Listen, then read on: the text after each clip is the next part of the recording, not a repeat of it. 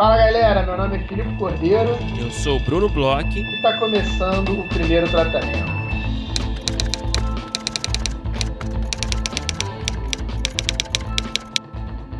Fala, Brunão!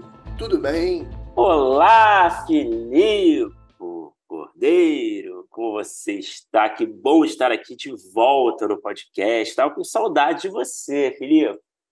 Brunão, eu duvido que você estava saudade. A gente passou uma imersão aí de sete dias dividindo quarto de hotel. Sim, eu tô, tô com voz recuperada. Seria um pouquinho demais. Cinco, né? Isso. É, e... foi uma maratona, né? Ao seu lado. Mas, cara, eu acho que esse ano a gente não teve muito estresse, né? Eu acho que não. A nossa né? relação interpessoal, né? Você se estressa mais do que eu, né? Mas esse ano eu tive é. que trabalhar muito também, né? Eu não pude. Ano passado, o Frapa, ele foi quase que umas férias para mim, assim. Eu não tinha é. tirado férias ainda no trabalho a gente tinha conseguido dar uma. Eu, eu tinha ido né, como primeiro tratamento, como Filipe e como formata. Mas como formata, a gente tinha conseguido. Estava numa época um pouco mais tranquilo, tinha conseguido se organizar um pouquinho melhor. Esse ano eu fiquei bem ferrado lá. Eu, eu tive que trabalhar muito, então eu não pude ser aquele Filipe tão é. animado. Filho leve solto, né? Mas é, eu vi que você trabalhou bastante com reuniões, recebendo pitches e também como roteirista, né, apresentando seus, seus projetos. Mas, cara, que edição legal do Frapa, né, cara? Foi, foi muito legal, cara. Foi muito divertido. É, acho que tem um pouquinho de tudo aí. Eu não sei como é que foi a sua perspectiva do que, que você conseguiu assistir, vai, em termos de, de mesas, de festival mesmo, sabe, de atividades. É, você assistiu alguma coisa que se destacou, assim, no, no seu olhar? Cara, então, eu assisti pouca coisa, infelizmente. Foi o, o Frapa que eu consegui assistir menos mesas. Raramente eu não estava em reunião, assim, eu tive que. Mesmo as mesas que eu tinha separado para ver, acabaram que aconteceram alguns é, percalços aí no caminho. Mas eu vi algumas coisas interessantes, assim, destaques, é, fazer jabá mesmo e puxar para o nosso lado. O Cena Aberta eu consegui ir. Uhum. E, cara, é um formato que no podcast é incrível, mas ao vivo funciona bem demais. É muito, muito, muito maneiro. É, outra, outra mesa que eu. E, e só para falar um pouquinho de cena aberta ainda, né? Que, cara, é muito engraçado, né? Porque é, foi, um, foi feito um sorteio com as cenas, né? Que foram lidas ali, né? E, cara, todas as cenas foram muito bem escritas, né? São de projetos que parecem muito interessantes. E, Sim. pô, que sorte, né? Porque é isso, né? Quantos projetos são inscritos e, e quais são as chances também de todos os selecionados ali para atividade realmente. Que é isso, né? Foi sorteio puro. E todos é, ali usar, muito bem. Usar, além dos, dos, dos projetos serem bem escritos, os áudios estavam maravilhosos, né? Total, cara. Áudios de acho que é um minuto e meio, né? É isso, mais ou menos? Uhum. De limite? E um sim, minuto e meio para cada autor meio que é, explicar, né, por alto, assim, em linhas gerais, o projeto, que é difícil para caramba, né? Um minuto e meio pra, é pouco tempo. E realmente todas, todos esses pitchings, vai, acho que a gente pode chamar de pitch, é, áudio pitch, né? É, são, foram todos ótimos, né? Muito bem conduzidos, espertos, né? Aprenderam atenção, né? Despertaram a curiosidade assim, na galera. Realmente, cara, de se admirar. E parabéns aí aos nossos colegas aí que conduziram essa mesa, né? o Petri, a Santoyão, o Zanella, a Jéssica. É, porra, deram um show ali, cara, auditório lotado, gente que ficou de fora. É, e assim, todo mundo querendo participar também, né? Eles interagiam ali com o público para ouvir os pitacos também da galera sobre as cenas, né? E, cara, todo mundo levantando a mão, assim, realmente, porra, que atividade, cara. Parabéns aí aos nossos colegas. Cara, foi demais. E eu curti muito também uma coisa que é diferentona, que eu acho que vale a pena falar aqui, que foi a exposição, cara. Achei muito bonita a exposição é, da galera que o Tertúlia né, organizou. É, é, pô, tinha uns manuscritos do Jorge Furtado, pô, tem um manuscrito dele com o início da ideia do homem que copiava, que é, pô, é uma preciosidade. Tinham, pô, vários roteiros é, também, assim, com anotações à mão eles imprimiram os roteiros grandes. Então, assim, visualmente tinha um apelo legal, mas também tinha um minimalismo e fotos tal. Achei, achei pô, especial e muito diferente, assim. Foi, é, foi muito bom, muito. cara. Foi muito bom. É... A gente fez até uma leitura né, de algumas cenas, né? Eu fui de saco dirigido por Daniel Belmonte. Ali não tem. Ele... nessa hora. Oi? Eu não estava nessa pois hora. É, cara, a gente fez ali uma dramatização ali, dirigido por um grande diretor, né? E clássicos né, do nosso, nosso cinema brasileiro, enfim, então foi muito especial. E você, Brunão, quais foram as mesas e, e, palestras e reuniões que você lembra assim de destaque? Cara, eu particularmente não tive muitas reuniões, eu fui um pouco mais tranquilo que você esse ano, tá? É... Em termos de mesa, cara, eu, eu assisti lá da trilha de desenvolvimento, né, de roteirista, é, produtor e player, que eu achei bem legal, assisti a, a mesa de chefia de sala, que foi ótima também, assisti a mesa dos outros, uma mesa, né? Enfim, um estudo de caso, né? Que foi ali o, o Lucas Paraíso conversando lá com o cara da Globo é, sobre o processo, sobre o desenvolvimento do projeto. E, cara, foi muito legal. O Lucas Paraíso é foda, né, cara? Eu sou muito fã do Lucas e, pô, a gente gosta dos outros, a gente já falou aqui várias vezes dos outros. É, e foi muito legal, cara. Ele falou muito bem, explicou ali é, essa parte inicial né, da concepção do projeto e como é que foi ali o desenvolvimento interno na casa, como é que foi o recrutamento de outros roteiristas e qual é o perfil que ele procurava, né, explicando um pouquinho por que, que ele chamou o cara roteirista, né? Então, é, foi muito legal, cara. Foi bem legal. Cara, o Lucas é, é muito bom, né, cara? O cara é muito foda. E, cara, uma das coisas assim, eu fui a poucas mesas, mas uma das coisas que eu achei bem legal, que é o de sempre, né? É, o, todo, todo o entorno, né? toda a, a vibe ali do, do Frapa. Assim. Todo ano isso é incrível, mas assim, às vezes, sei lá, passa muito tempo e eu acho que parece que a gente esquece. Assim. Eu, apesar de não ter conseguido, e tantas vezes eu tive almoços e jantares incríveis, a gente teve é, as festas, né, à noite, que são sempre muito é. legais, essas eu consegui. Falar um pouquinho, né? Vou falar um pouquinho dela. Essa aqui. Ah, a gente tem, a, a gente, gente tem, tem uma, uma festa que já entrou para a história, né? É, uma festa de uma forma muito vir... feliz, né? É isso que você vai falar? Que já virou um clássico. vamos, vamos, vamos falar só antes a gente, vamos falar um pouquinho da nossa mesa, eu acho, também. Né? Eu acho que vale falar também. Sobre, opa, aconteceu isso?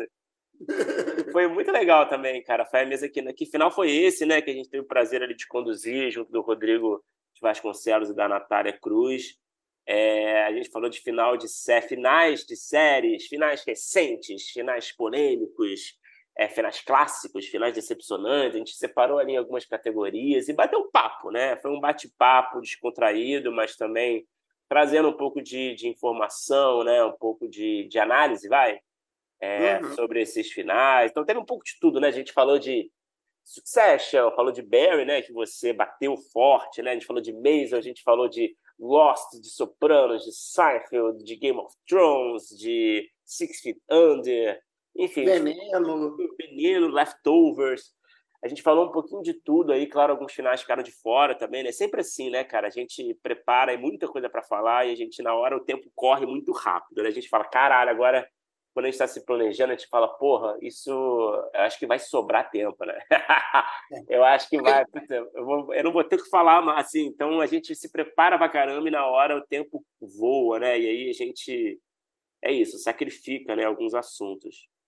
E um destaque né, da mesa é que a gente teve essa companhia de luxo né, do Rodrigo e da Natália que, que deram um show, assim, foi, é, foi uma diversão participar. Foi, eu acho que a galera curtiu muito, assim, a gente teve respostas muito calorosas é, do, de todo mundo e várias pessoas vindo falar outros dias com a gente. É, pô, foi, foi muito, muito, muito legal. Eu acho que, assim, a gente esse ano, né, fez é, propostas diferentes no, no, nos festivais, né? A gente fez tanto no Série Lab quanto no Frapa. Essa proposta é um pouco mais diferente de um bate-papo, mais do que uma entrevista porque acho que. E a gente tem gostado bastante disso, né, Bruno? Porque eu acho que a gente mantém um pouco do, do, do cerne aqui do podcast, que é, de certa forma, falar de uma forma um pouco mais descontraída e, e, falar sobre o roteiro de uma forma um pouco mais descontraída, porque nesses eventos né, a gente tem muitas análises técnicas, muitas coisas nesse lugar muito técnico, mas também trazendo um pouco tanto é, das experiências, quanto também um pouco de, de, dessa visão, assim. Então a gente faz uma espécie de bate-papo que mistura um pouco de tudo, um pouco de, de técnica, um pouco de palpite, um pouco de é, humor, sabe? Eu acho que funciona muito bem no ao vivo. A Super, gente, cara. Super. Eu, pelo menos, me divirto muito. É, a gente teve lá também sala cheia, que foi muito legal. É, é eu acho que a experiência do Série Lab também ajudou muito para a gente se preparar e para a galera também. Acho que tinha uma galera que tinha entendido. Muita gente veio falar. Dessa vez vocês vêm fantasiado de novo, tal. Então, assim, é, foi muito legal. Acho que pra... né, cara? o que série Lab, né? A gente criou uma reputação, né, com a fantasia. É, e eu acho que para a proposta a galera entendeu, né? A gente entendeu e a galera entendeu. E acho que foi muito legal, cara. Foi ótimo, cara. E aí, assim, eu confesso, assim, eu acho que tem um frescor, eu sinto esse frescor um pouco, assim, de... Porque a gente entrevista muita gente aqui, né, faz esse bate-papo que tem esse tom de entrevista.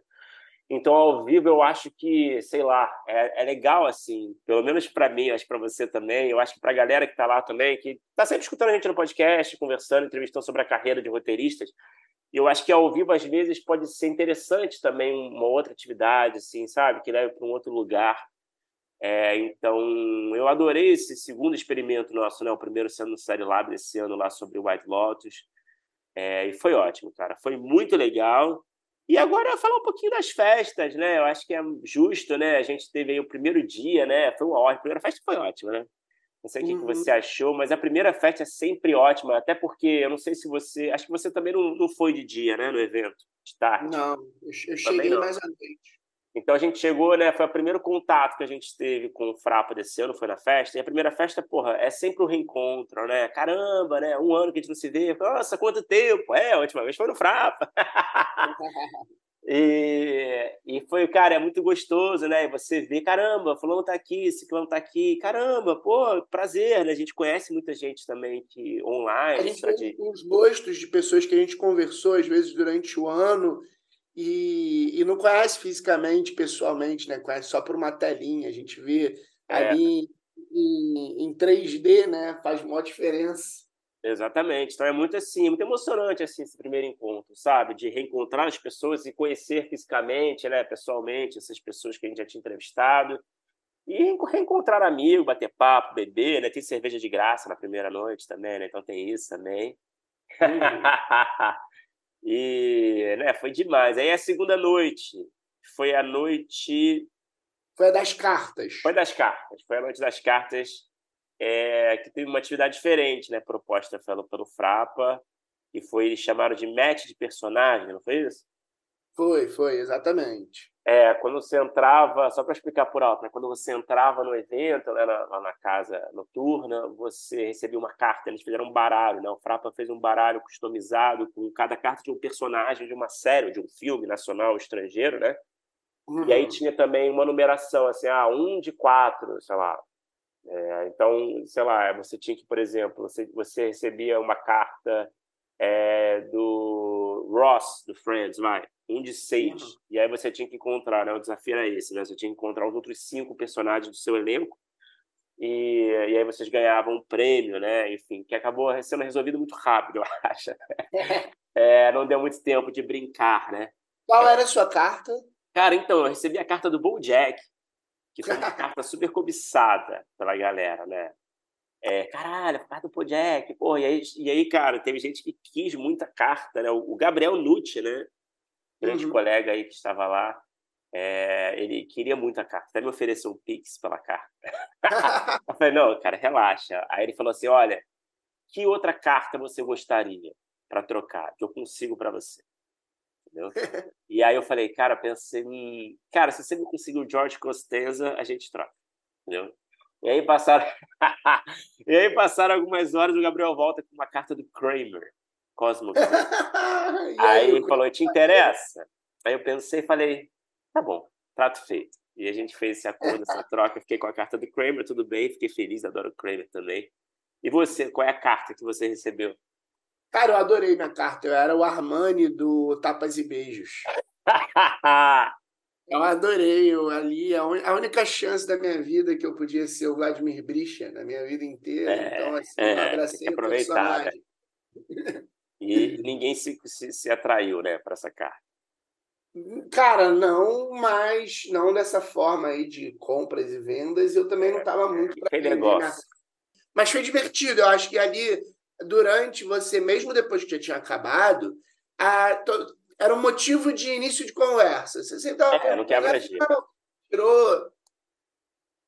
É, era um, é, é, eu acho que esse, esse era o objetivo da produção, né? Fazer esse quebra-gelo para facilitar essas conversas, essa troca, né? Com quem não se conhece, né? É, uhum. Então foi bem legal, cara. Eu sei que tem gente que não curte muito assim essa proposta assim interativa, né? Não, são os uhum. adultinhos, né? Que não, não, querem descer muito pro play, estão lá bebendo seu negocinho, né? Seu biricutico, é, aí falando dos seus, dos seus investimentos, né? dos seus criptoativos, né? E aí, enfim, mas eu gostei, cara. Eu acho que foi divertido. E aí a gente teve a noite do Drinking Pitching, né? Que é, é clássico, que é a minha noite favorita, eu acho. Foi aquele caos, né? Lotado, e um monte de gente subindo no palco, ali, aquele Drinking Pitching conduzido ali para a grande Maritesh. Eu acho que foi a única, inclusive, que eu fiquei até o final esse ano. Assim, todas as outras eu saí antes de terminar ali. Mas essa eu fiquei até o final, que é a minha noite favorita.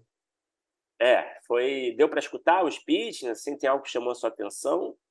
Cara, eu amo essa noite porque a vibe é muito boa, mas eu raramente fico para escutar é, É porque fica. É. Aproveito é. que o fundo fica vazio, paro no bar. e aí é win-win, é porque tá todo mundo muito feliz vendo os pitchings e não tem fila nenhuma no bar. Então, assim, quando acaba é. o pitching ali, tá todo mundo contente, eu tô na vibe. Então, é, é minha noite favorita, apesar de nunca acompanhar muitos pitches. É, sempre meio assim, né? Fica muito cheio, eu também fico nessa. Eu acabo ficando lá atrás. Eu sempre, todo ano eu falo, pô, tá muito cheio, não dá pra ouvir nada. Mas é porque é um sucesso também, né? É porque todo mundo é. no palco. Eu sei que teve pitching aí de, de apoiadores do podcast, Samuca é. fez. Mas mas infelizmente eu não consegui acompanhar os pitchings, eu consegui acompanhar o movimento do bar bem ali. É. Foi divertido, cara. Sempre é divertido, né? E aí, é, teve no dia seguinte, teve a festa que eu considero assim é, um trauma. Vamos lá, vamos lá, Bruno. Primeiro, a noite do quiz é a sua favorita. Cara, é, assim, assim, é a sua favorita. Você, como, como, eu chego, ah, hoje vai ser o dia do Drinking Pitch, que é o melhor. Você é o quiz, vamos fazer time, não, não sei. Não, peraí, peraí. Não, eu não, eu não fico... Não, peraí, não vamos exagerar. Teve a primeira edição no passado, se eu não me engano, tá? Então, ah. assim, não foi assim, não é que tu tem 10 anos e sou campeão dos. Não existe isso, tá? É, eu fico formando, tio, não sei se cara é competitivo, mas eu acho que é divertido, eu gosto de participar. Eu gostei do ano passado, esse ano eu não gostei, a gente vai saber por quê, né? de tarde você já estava mobilizando pessoas para fazer o time. Não, mas é aquele papinho, né? Tipo, ah, o quiz, é isso. Vamos, vamos, é, né? Já estava comprando passes. Eu já estava né, é, aliciando atletas, né? Atletas para a minha base, né? É, mas, cara, vou te dizer, foi meio. Foi difícil, cara. As perguntas foram muito difíceis. A gente ficou num grupo, a gente acabou ficando num grupo assim, né? Tinha a galera, né? Os ouvintes, né? Tinha a Tássia, tinha a Samuca, é, e tinha o Daniel Belmonte, que eu não estava muito afim de participar, mas estava lá. Você também não estava, né? Essa é a verdade. Vocês, inclusive... Eu estava mais pelo caos. Eu estava mais pelo caos. Eu fiquei curioso com as perguntas. Eu achei é. muito. No ano passado eu não fui, né? Eu cheguei depois. E eu achei muito legais as perguntas, mas as respostas eu confesso que não estava me importando tanto. É, não, você estava com seu jeans. Eu estava mais curioso do que querendo saber a resposta. É, e aí vocês, tavam, vocês até cunharam o nome do time, né? Que foi o nome que. É. que ninguém. Pô, nosso time Zé Personal, para quem tá, não tá vendo aí a, a série Vale o Escrito, Fica a dica, depois em outra cabeça eu acho que eu vou ter que falar um pouco mais sobre essa série, mas nosso time era o Zé Personal, que é o pior bicheiro de todos os tempos.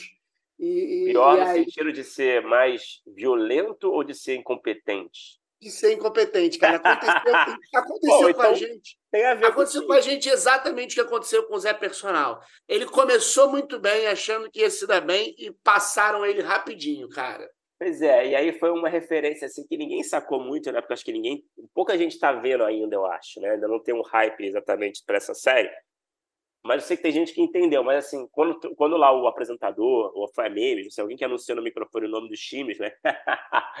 Ele tava, sei lá, um monte de fraputinhas, é, né, uns trocadilhos clássicos, né, nome de time, aí falaram, Zé Personal, né? Aí a gente fez um barulho lá atrás, todo mundo olhou pra gente com uma cara, hã? Foi um grande momento, cara. Eu queria registrar, queria tirar uma foto desse momento, dessa reação. Mas, cara, mas eu posso falar qual foi o grande momento da noite do quiz? Lá vem. Eis que estamos num time. Teve também Carol Garcia, Leandro Muniz, Carol que estava ali meio que no, é, no time. saco, cara, coitada. Eu, eu, eu, convenci o Dário Pato, né, que era o diretor do, do time dela, né, atual, do grupo dela naquele momento do começo, antes de começar, né? Olha, você me libera essa atleta para nossa equipe, que o nosso plantel está tá prejudicado. E que já tinha um. Comprou um o passe da Futsal, um, um elenco grande. Com sangue nos olhos. O, o time do, do Dario Pato tinha um elenco assim, que tinha, assim, podiam até 10, 10 jogadores, né, digamos assim. E aí, inscritos, né? É. e aí tinha muito mais de 10. Aí eu, pô, negociei com o Dario Pato, consegui o passe da atleta, levei a atleta para nossa equipe, Zé Personal, FC. E aí, enfim, né, ela se arrependeu prontamente. em determinado momento teve uma pergunta super legal sobre um, um, uma série da Carol Garcia. A Carol Garcia veio é, e falou: ah, a resposta é essa tal. E eis que vem uma pergunta. É, que foi o momento definidor né, da noite.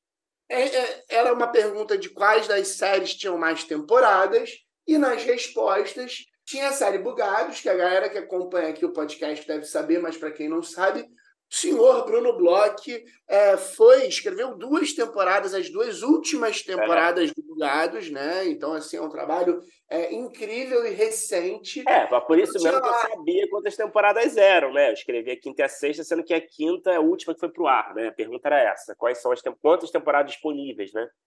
Então eu sabia Bruno, que eram cinco. Eu faço uma defesa prévia. Tinham lá Não, quatro opções. com quatro opções. Tinha impuros, tinha bugados, tinha irmão do, irmão do Jorel e tinha. Era isso? 3%? Impuros, irmão do Jorel, bugados e. Mais uma, talvez. Peraí. Não, não, é ó, 3% ah, sintonia, bugados sintonia. impuros, irmão do Jorel. Eram quatro. Não, sintonia. Sintonia tinha também. Sintonia.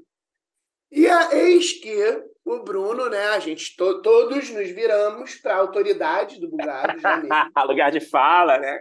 E o Bruno solta a seguinte frase: Bugados não é.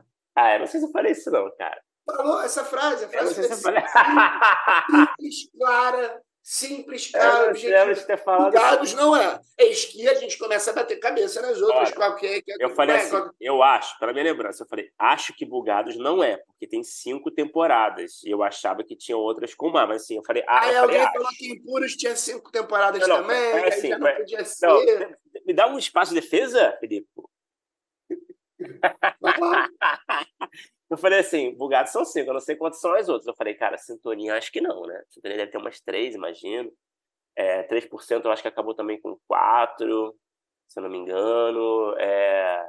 Eu falei, cara, bugados tem cinco, eu não sei quantos exatamente são todos os outros, né? E aí o nosso grande, né, nosso grande colega, o Pedro, ele falou assim, ó, impuros são cinco.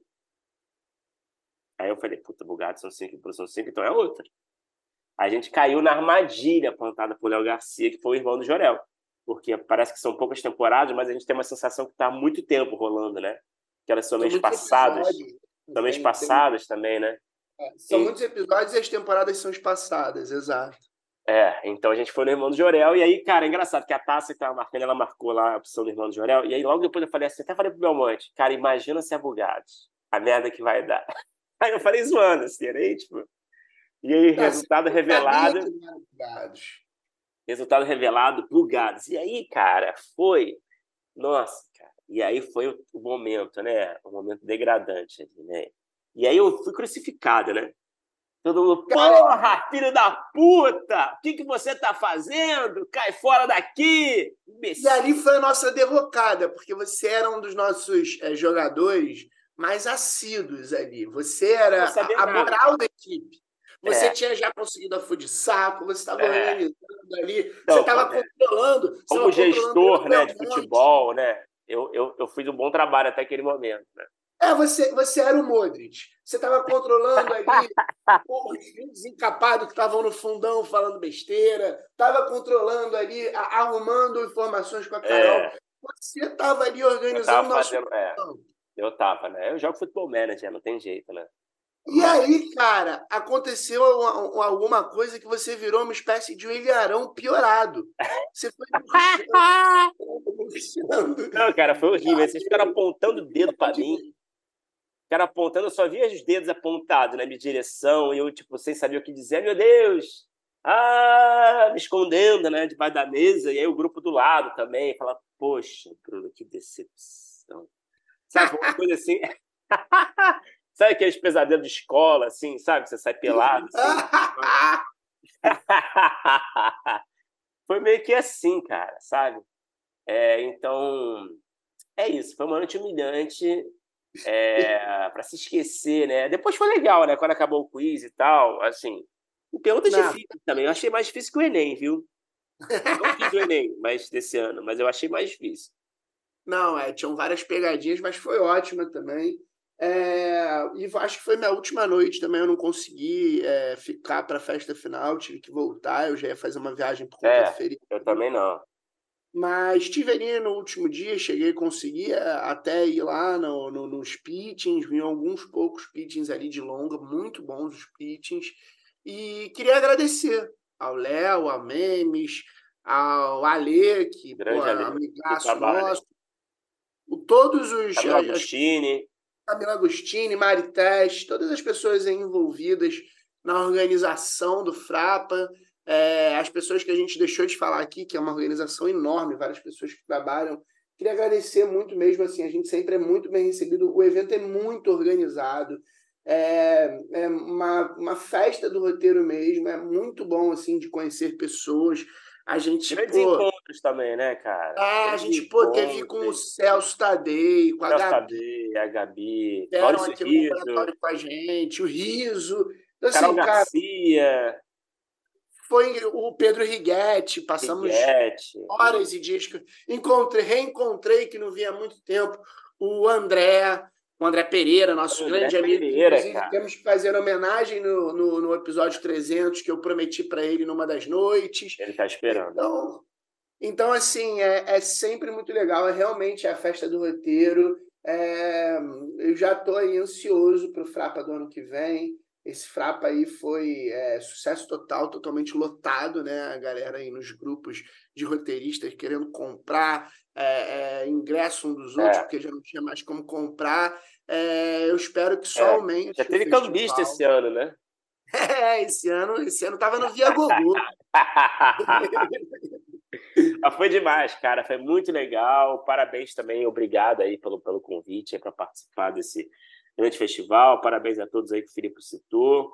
É, que alegria. E, cara, é isso aí. Agora esperamos a próxima edição e vamos seguir aqui, né, com o podcast falando da nossa super convidada de hoje, né, com quem a gente conversou antes da viagem, que é a grande Bárbara Harrington. Para quem não conhece, a Bárbara é americana, mora no Brasil aqui já tem algum tempo, né, no Rio de Janeiro, roteirista, trabalha também como coordenadora de cenas íntimas e de dialect coach, né? É, trabalha com Wagner Moura, inclusive, aí, em projetos internacionais. Acho que é um trabalho muito interessante aí, né? Esses trabalhos assim paralelos dela, que acho que uhum. dialogam muito ali com, também com, com a, a profissão de roteirista. É, a Bárbara é, foi ganhadora já, inclusive, de um prêmio de melhor roteiro de piloto do FRAP em 2018, junto com a Carol Garcia. Ela já trabalhou aí como Dialect Coach em mais de 25 produções nacionais e internacionais. É, enfim, escreve aí muita coisa, é, trabalha aí com muita gente legal também. É, a Bárbara sabe muito, professora também, né? Então, foi um papo muito bom sobre a carreira dela, sobre a história dela, chegando aqui no Brasil. A gente comparou os mercados né, brasileiro também com o mercado que ela conhece bem né, lá em, nos Estados Unidos. E também falamos sobre a greve né, dos roteiristas. A Bárbara escreveu aí, eu recomendo para a gente, vai falar bastante no papo, né, mas eu recomendo para quem não leu, ela escreveu uma carta é, que foi divulgada ali pela Abra. Todo mundo que é membro da Abra né, recebeu ali por e-mail é, essa carta ali na, da, recebeu da Abra né, essa carta que ela escreveu fazendo um resumo né, do, é, das conquistas né, da, lá da greve dos roteiristas nos Estados Unidos, fazendo uma comparação também com a nossa realidade, né, onde que a gente está perto, onde que a gente está distante né, dessas conquistas aqui.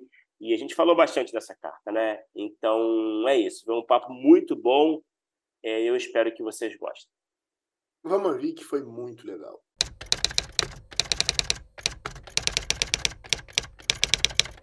Bárbara Harrington, seja muito bem-vinda ao primeiro tratamento. Um prazer falar com você. Oi, gente, prazer falar com vocês. Ô, Bárbara, é, para começar o nosso papo, vamos falar um pouquinho do começo da sua trajetória aqui, assim, no roteiro lá também, fora do Brasil, né, nos Estados Unidos, mas eu queria entender principalmente como que você veio parar aqui no Brasil, como é que foi é, começar a trabalhar com roteiro aqui, né, com, imagino com todo um choque cultural, né, com a barreira cultural, eu queria entender um pouquinho é, desse começo da sua trajetória aqui no nosso mercado audiovisual? Eu vim para o Brasil em 94, porque eu casei o meu ex-marido, a gente se conheceu, a gente estava no New York University, estava fazendo o, eu estava fazendo mestrado em Performance Studies. E nos Estados Unidos, assim, antes de fazer New York University, eu trabalhei muitos anos no teatro, é, como atriz, como diretora e também como dramaturga. Então, eu comecei escrevendo para teatro. Quando eu vim para Brasil, eu passei dois anos trabalhando lá no Tuerge, tinha uma companhia de teatro, com Antônio Pedro, a minha idade, Paulo Moura, e era o início do Seu Jorge. Então, Seu Jorge não era Seu Jorge ainda. Jorge tinha dois Jorges, era Jorge Poeta e Seu Jorge. Aí, e, e, aí, nesse grupo, a gente tinha essa proposta, tipo, toda semana a gente fez uma peça. E, a, e era uma peça que tinha um gênero muito marcado, assim, Guerra nas Estrelas, uma coisa de ficção científica muito besterol. Aí, essa é a primeira coisa que eu escrevi no Brasil. Eu comecei a escrever com uh, Zé Paulo Pessoa, que era uma pessoa que tinha trabalhado no Asdrubal nos anos 70, 80. E aí a gente escreveu, assim, Tipo, essa coisa assim, escrever uma peça por semana. Então, eu comecei assim. Depois, eu, eu escrevi peças com ele. E aí, eu comecei a escrever um, para audiovisual uh, nos anos 90. Eu ganhei Rio Filme. Uma curta-metragem que foi escrito para Rosita Tomás Lopes e Hebe Camargo, que era uma coisa para ver. Caramba! É, e todo mundo morreu, a gente tinha que fazer com outro elenco, tinha três vezes. E depois, aí eu escrevi outra coisa que ganhou o, o Gotham Film Competition em Nova York, que eu escrevi com uma amiga aqui. E aí depois eu parei de escrever. Eu, eu tenho um, uma carreira aqui, eu trabalho como coach de ator uh, que eu trabalho com ator que tem que fazer, faz o, fazer uma carreira por fora, a gente tem filme audiovisual que é feito aqui. Uh, atualmente, por muitos anos, trabalho com Wagner Moura, estava trabalhando com ele nos Estados Unidos este ano, fez um, um série nos Estados Unidos, mas eu sempre escrevi. Em 2012, uh, Zé Carvalho, que é o fundador da roteiraria, ele me convidou a ir com ele, ir para Globo para fundar primeir, o primeiro departamento de análise e roteiro e script doctoring. Era para tentar uh, ensinar os roteiristas, as roteiristas na Globo como escrever série. Porque tinha toda essa expertise de novela, mas série as pessoas não entenderam. Então a gente passou dois anos fazendo isso uh, fazendo doctoring. era muito bom, era uma coisa muito legal de ter todo esse tempo de, de ler, de ler, de ler, de, de um, destrinchar, de decupar roteiro, de fazer todo esse Isso foi em que muito... época, Bárbara? Essa foi 2012, 2013, 2014. Tá. E aí Zé saiu, aí eu fiquei na Globo e eu trabalhei na coisa que não foram Eu trabalhei duas vezes no reboot de Você Decide. A gente tinha um outro ah, série chamado Extremo Sul, que ganhou o melhor piloto de Frapa em 2018, que era um, um filme meio de terror sobre neonazista, os neonazistas lá no sul do Brasil. E, enfim, escrevi um monte de coisa. Eu dei aula, duas, duas, duas aulas no roteiraria para introdução para roteiro aqui. E recentemente eu estava no Amazon o ano passado fazendo uma série para a Ingrid Guimarães, Susana Garcia, sobre mulheres nos anos 50. E teve várias versões, no final eles decidiram fazer um filme. Essa foi a última coisa que eu fiz. Esse ano eu tenho trabalhado muito mais com ator. Então, essa que eu, o, que que eu, por que que eu estou aqui? Eu tô aqui, eu casei com um brasileiro e eu venho, quando eu vim para o Brasil, eu realmente peguei a retomada.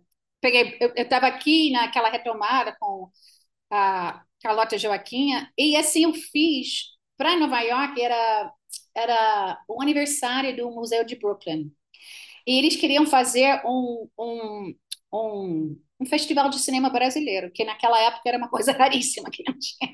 Aí eu fiz toda essa programação para esse festival, que foi muito interessante, porque eu queria muito mostrar uma variedade de filmes brasileiros, porque eu acho que lá fora, naquela época, as pessoas conheceram Bye Bye Brasil, Pichote, de repente Gabriela, Dona Flor, e mais nada, entendeu? Então, é, é, era sempre interessante mostrar outros tipos de filmes do Brasil.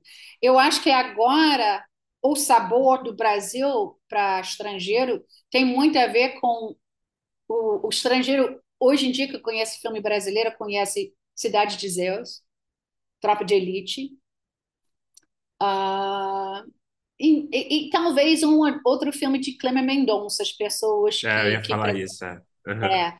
E eles foram muito bem. O Som ao Redor tinha uma, tinha uma crítica espetacular no New York Times, também Boy Neon.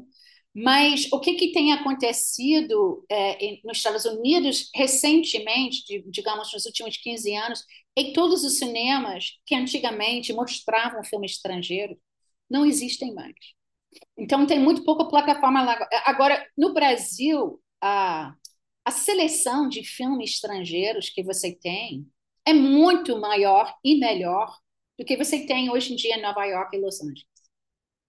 Assim, muito melhor. Que assim, no, no, numa semana não é raro ter um filme francês, ter um filme argentino, ter um filme coreano, sabe? Que, que eu acho que, em geral, o, o cineasta, o cinófilo brasileiro é muito mais tem uma eh, tem uma ideia muito melhor do cinema internacional atual do que pessoas nos Estados Unidos, que não têm acesso a essas coisas e têm que buscar e não sentem a necessidade. Estão muito fechados ali, né? É, eu acho deles. que os Estados Unidos muito provincial. Era engraçado que assim, eu, eu morei um tempo em Seattle nos anos 80, era bem naquela época do grande.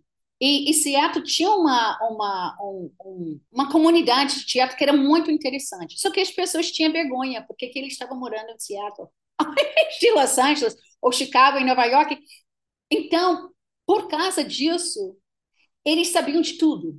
Eles sabiam de tudo que estava acontecendo em Los Angeles, tudo que estava acontecendo na, na Inglaterra. Era meio, como se chama aquela coisa? É síndrome de vira-lata, complexo de vira-lata. Uhum. Era uma versão disso, que você não tá, você não tá no top, então você tem que ralar para se explicar.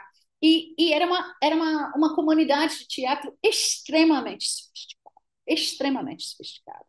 Que eu morei cinco anos em Nova York, quando eu estava em Nova York, quando eu estava no NYU, eu era a redatora-chefe de um, The Drama Review, é, que é, uma, um, é um jornal acadêmico. Lá, e aquela época em Nova York, de 88 até tipo 94, era uma, um momento prateado espetacular, porque eu trabalhei nessa revista, eu tinha, tinha convite para tudo, tudo, tudo, tudo. Então, eu acho que quando eu morava em Nova York, eu saí toda noite, eu vi peças de teatro toda noite, de toda parte do mundo, e era muito rico, mas era um momento, entendeu? Era um momento mais internacional. Uhum eu acho que a gente está num momento muito pouco internacional agora. É, só para terminar isso, quando eu quando estava trabalhando com com Wagner e, e, eu não trabalhei no, no Narcos, mas aí eu trabalhei no Narcos, que originalmente Narcos ia ser eu estava preparando ele para ir para todos os talk shows depois que saiu, e a gente estava pensando o que, que ele ia falar. E a gente falou que ele falou assim, cara, até eu fiz essa coisa de Narcos, eu não tinha ideia quem eram os outros atores e diretores de América Latina.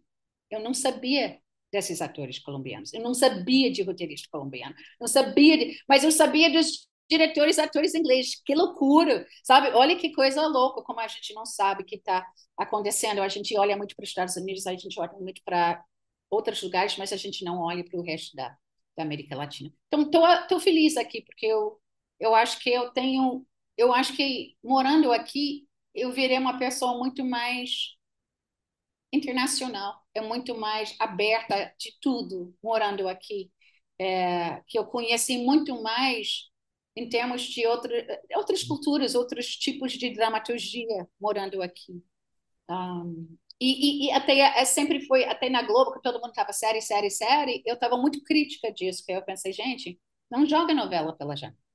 Entendeu? Você quer substituir novela para série ou você quer atualizar novela? Qual, sabe qual é? Vamos pensar o que que novela é, entendeu? O que que série é? Como que a gente olha essas duas formas para usar bem essas formas? Porque eu acho que uma das coisas que tem acontecido, eu falei isso um pouquinho na carta, que é assim, o, o roteirista brasileiro que está trabalhando para Netflix e Amazon hoje em dia, eu acho que está pouco respeitado.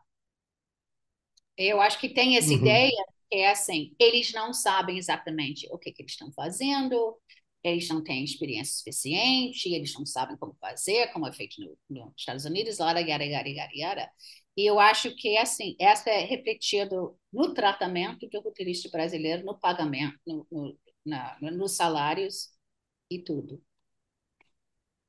Então. Ô, ô, Bárbara, é interessante bastante do que você falou, e eu acho que a gente precisa falar um pouco sobre, ainda sobre essa, essa sua chegada, esse choque, é, do que que, e aí eu acho que conversa até um pouquinho com o que você falou agora no final, do que que você entende como as principais diferenças, e aí, de repente, até lá atrás, eu, e tem uma parte da carta muito interessante, você fala, inclusive, de uma recente é, a gente vai falar um pouco mais sobre a carta mais para frente, a gente inclusive vai falar na cabeça, então as pessoas vão estar um pouco situadas. A carta! Mas que você fala, inclusive, que a gente tinha certos direitos e tinha certas formas de trabalho, e talvez muito por conta até da Globo, que até pioraram. E aí eu queria saber, assim, quais, logo na sua chegada, quais foram as principais é, diferenças mais gritantes que você sentiu e quais são as que você acha que permanecem é, é, e, e, que aí pode ser para bom ou para mal, porque por exemplo você falou uma coisa legal sobre a, essa identidade da novela que é uma coisa muito nossa, mas em compensação também a gente tá a gente olha lá para o outro mercado para tentar fazer as séries, por exemplo. Então eu queria entender o que que você, assim que pulou nos seus olhos de diferenças é, é, de trabalho mesmo? Eu acho, bom, quando eu trabalhei na Globo, eu falei para meus amigos nos Estados Unidos, gente, como eu tivesse, se eu tivesse um contrato no Paramount nos anos 50, sabe? É, assim, tem salário, tem isso, tem, tem peru na, no Natal, era uma coisa que não existia mais nos Estados Unidos. Esse, esse grau de segurança, salário, uh, seguro de saúde é uma coisa que, assim, você nem sonhava nos Estados Unidos. Outra coisa, assim, o que, que você tinha no, aqui no Brasil é que, assim, o, o autor do, do novela era o, o rei, o rainha, né? Então, pessoas, mais do que, que ver uma novela de, sei, uh, sei lá, esse diretor era novela de Janete Claire, era novela de, de eh, Benedito Rui Barbosa, entendeu? Então, as pessoas atribuíam esse estilo de novela, esse tipo de novela de Manuel Carlos, a esse autor. É raríssimo nos Estados Unidos para as pessoas dizerem, ah, fulano, aí eu vou ver esse roteiro, porque eu vou ver esse filme que, que fulano escreveu. Não, não tem isso. E até quando eu dava no aula... No máximo diretor, né? É, eu sempre fazia questão assim, a gente fala desse filme, a gente sabe quem dirigiu esse filme, a gente sabe, e são os roteiristas, a gente sabe os atores principais, a gente sabe, não, quem, sabe quem escreveu esse, esse, esse roteiro. Vamos escrever isso na, na, na quadro para a gente entender, né? Mas aqui no Brasil você tinha isso. E assim, é, e autor de novela era a pessoa mais importante e tinha um poder extraordinário, por bem e por mal. Por bem e por mal. Mas era a pessoa mais importante. O diretor não era mais importante dessa pessoa. E entende-se que, assim, escrever 40 minutos de material seis ou cinco vezes por semana, para não sei quantos, essa é uma coisa extraordinária. Tem poucos lugares no mundo que conseguem fazer isso. Então, é óbvio que a pessoa mais importante nessa estrutura é o autor, não é o diretor. E não é um momento que o diretor vai fazer, a não ser no primeiro capítulo, na primeira semana, que tem mais tempo, tem antigamente que ia para a Europa, ia para a Índia, não sei o que, que tinha um tempo para fazer uma coisa mais elaborada, mais sofisticada, mas pode ser o dia a dia, e assim, é volume, volume, volume. Então, eu acho que todo mundo entendeu que era a autora mais importante. Uma vez que a gente foi para a série, perdeu isso completamente. E, infelizmente, a entrada dos streamings, assim, era, é, aconteceu no mesmo tempo que você tinha essa mudança da Globo para todo esse outro tipo de, de estrutura de forma de ganhar lucro todas essas coisas. Ah, o que, que aconteceu durante Temer, que quando a gente abriu essa possibilidade de não contratar pessoas, de não pagar salário, de, de, de todo mundo precisar dar nota, que não tinha mais essas ligações, essas relações empregatícias, essa foi fatal para o mercado audiovisual. Porque você não tinha mais Globo, tem pouquíssimos roteiristas agora na Globo, e a ideia é que futuramente todo mundo vai dar nota, todo mundo, né? E, e você tinha essa entrada do, do desses, desses dos streamings no momento que você tinha muito novo roteirista indo para o mercado, muito roteirista saindo de Globo, entendeu? Pouco produto e todo mundo querendo entrar entrar, entrar, entrar nessa, nessa, nessa streamings. E era o tipo a perfect storm. Era um momento que todas essas forças negativas juntaram e criaram um, uma situação muito infeliz para roteiristas no Brasil. O que, que eu acho mais triste disso é, é que eu acho que você tem muito roteiristas jovens ótimos roteiristas. Eu penso em dois dos meus amigos mais próximos, que são já foram assim roteiristas-chefe, assinaram assim série. Eles não aguentam mais esse tipo de trabalho. Então, tem que trabalhar tanto, com muito pouca satisfação, sem nem insegurança. Estão querendo sair do mercado, porque eles não vê por que ficar nesse mercado. E essa eu acho uma tristeza enorme porque é, como a gente chama, é um tipo de brain drain. Né? As pessoas mais talentosas querem ir para outro lugar. Eu não sei se você. Uma resposta assim, é um pouco desanimadora, né? Mas que é isso, né? Que a gente está vivendo aqui. Eu acho que é oportuno até fazer um link, talvez, com a carta, né? Já que a gente. Eu quero falar um pouco da sua carreira também em outras vertentes. Eu estou super curioso para essa coisa também que eu vi que você está trabalhando também como coordenadora de cenas íntimas, né? Enfim, tem várias questões aí que eu acho interessante da gente falar aqui, né? Como é que essa, essas, essas funções se relacionam com o roteiro. Também. Olha, Mas falando um pouco da carta primeiro, só para a gente não perder aqui, né, o, a conexão de assuntos, né? É, a carta, para quem não leu ainda, está disponível. Aonde está? Eu vi, a Abra mandou nos e-mails, né, para os associados. Abra mandou, é, a Abra mandou o link, o link está no, no Insta e no site de, de Abra. Um, e está também no site do Roteiraria. Tá, a um, Roteiraria, legal. Tá.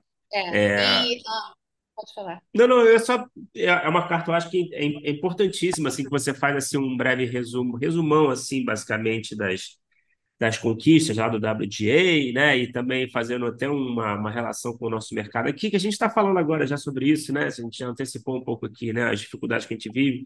Então, assim, eu, eu acho que assim, seria legal, assim, talvez falar um pouco, assim, em linhas gerais, é, dentre essas conquistas, né, quais foram assim as mais importantes na sua opinião, assim, falando bem rapidamente, assim, sem entrar em tantos detalhes, para a gente falar um pouco, comparar um pouquinho com a nossa realidade aqui, se a gente está é, muito distante é, de chegar a algum lugar, se tem alguma luz no fim do túnel, enfim, eu queria que você falasse um pouquinho dos principais, assim, na sua visão, conquistas. É, eu acho que, só para começar, é muito importante uh, entender que você não pisa no set de filmagem, de televisão nos Estados Unidos sem fazer parte de um sindicato. Ponto. Entendeu? Então, todo mundo está Aí você tem que aderir às decisões do sindicato, porque senão você nunca vai mais trabalhar na vida. Entendeu? Então, essa, essa solidariedade também é, não é porque todo mundo é lei, é porque, assim, é isso ou, ou você porque não Porque todos se fortalecem e a carreira se fortalece. Né? Uhum. Para ver essas coisas que aconteceu com Drew Barrymore, né? que ela diz, ah, não, eu vou fazer, eu vou improvisar, eu não vou ter roteirista, e ela foi destruída. É uma pessoa extremamente querida. Então, se eles vão destruir a Drew Barrymore, pensa bem, entendeu? Por, por tentar furar, furar a greve. Mas, enfim, então, o que foram os conquistas?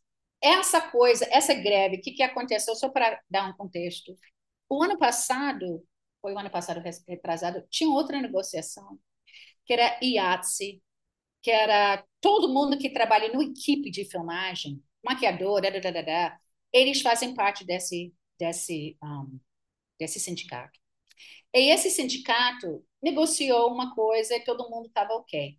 No momento entre, tipo, eles aceitaram o afeto, eles assinaram. Esse cara começou no Instagram, um Instagram para as pessoas falarem como é a qualidade de vida dessas pessoas nessa nesse sindicato. E era horrorosa era tipo, pessoa na, na, na, equipe de câmara vivia com infecção urinária porque não tinha permissão de ir para banheiro durante 12 horas. Tinha um, um, uma, uma taxa altíssima de pessoas que morreram de acidente de carro, porque assim, ia para casa, morava longe no fim do dia de 14 horas, enfim, e todo mundo ficou muito ruim com essa história, só que eles já tinham aceitado esse contrato, porque eles não sabiam que eles tinham poder, eles não sabiam que tinha uma possibilidade de negociar uma coisa melhor. Então, eu acho que essa coisa do, dessa decisão de ir na greve tem base nesse, nessa coisa que aconteceu o ano passado. Mas o que, que era? Tinha, tinha três coisas que eram muito importantes. Uh, inteligência artificial, né? Residuals, que são esses pagamentos para a reutilização da obra, é, tamanho de sala de roteiristas, quantidade de número de, de roteiristas e tempo hábil de pagamento. Para começar, essa coisa de inteligência artificial, que a gente nem está falando sobre isso aqui. Né? E ganharam muito. Essa foi uma vitória grande. Por quê? Porque nesse momento nos Estados Unidos, um roteirista no WGA, que é o nome do sindicato do, dos escritores lá, não pode reescrever um roteiro criado por inteligência artificial. O roteirista pode usar, eu posso escrever roteiro e usar inteligência artificial para fazer pesquisa, essas coisas, mas é, eu não, eu não, eles não podem assim fazer a base de roteiro dá para mim, aí eu reescrevo. Não pode. Essa foi uma coisa enorme. Para as razões de inteligência artificial, que são grandes e, e pavorantes, mas também porque quando você reescreve no sindicato, você recebe menos. Então, você não vai receber menos para fazer isso. Mas outra coisa muito importante é porque nos Estados Unidos a gente tem copyright, no Brasil a gente tem direito autoral. Você não pode, nos Estados Unidos, nesse momento, você, o, o estúdio não pode ser dono do copyright de uma coisa escrita para a inteligência artificial. Portanto, está no interesse dos estúdios que um roteirista assine para que eles possam ter direitos desse roteiro. Entendeu? Então, foi uma coisa uma coisa estranha do sistema judicial dos Estados Unidos que, que, que, que deu essa vitória, mas uma, era uma vitória muito importante. Segundo, aí a gente, no Brasil, é quase, quando eu escrevi a carta, quase não coloquei, e a gente não está falando sobre isso. É, a gente tem um certo delay aqui, geralmente, né? Um delay de algumas décadas, talvez, geralmente, com o assunto audiovisual. Eu, eu acho que, assim, essa e todo mundo achava que quando o, o greve estava durando, que os produtores estavam usando isso para meio assim fazer essa pesquisa de artificial inteligência para saber até eles podiam usar essa inteligência artificial. Entendeu? Então, eu acho que ninguém está pensando nisso aqui agora. Eu sei que Paula Junqueira, que é maravilhosa advogada, que trabalha com, com roteirista, trabalha para a Abra, ela acha que a decisão vai ser mais ou menos a mesma coisa aqui no Brasil, que assim você não vai poder ter direitos autorais dados a um inteligência artificial, que ela acha que vai ser mais ou menos a mesma coisa. Outra coisa muito importante lá, que, por exemplo, era assim, como os, os roteiristas pagos, por exemplo, para uma longa-metragem. E lá você tem o, o, salário mínimo, né? Então, eles até, assim, se você está escrevendo um, um roteiro para uma longa-metragem, ao começar você recebe 50%. Né? Aí depois de nove semanas, vem o que vier, 25%. E é importantíssimo recebe... isso, né? Porque então, fica aquela então... coisa de, de, uma, de uma espera, de uma resposta, e, é. enfim, que é uma coisa horrorosa. Não, não, não. E aí, to... e, e aí ao, ao entregar o roteiro final, primeiro tratamento, gente. Primeiro tratamento. Você recebe 25%. E você tem que reescrever você tem que contratar esse roteirista para escrever o segundo tratamento. Ok? Não, vamos comparar isso com pagamento no Brasil. Para um série, ao começar, o, assim, você recebe 10%. 10% para começar. Contrastando isso Estados Unidos, 50% para começar. E faz sentido, né? Você vai ficar trabalhando, como você vai pagar as contas? Né? Como você vai pagar as contas? Aqui no Brasil, você pode fazer a Bíblia da série, você pode passar meses Exato. sem receber nada. E aí, e pior ainda, a, a, a Paula falou que assim, é, antigamente você não tinha aprovações no contrato. Aí você recebe isso, no primeiro tratamento você recebia X, segundo tratamento. Mas agora que tá, eles estão colocando nos contratos é aprovação. Então, você entrega aquela Bíblia e faz aquela roda de desaprovações, que pode ser três pessoas, quatro pessoas.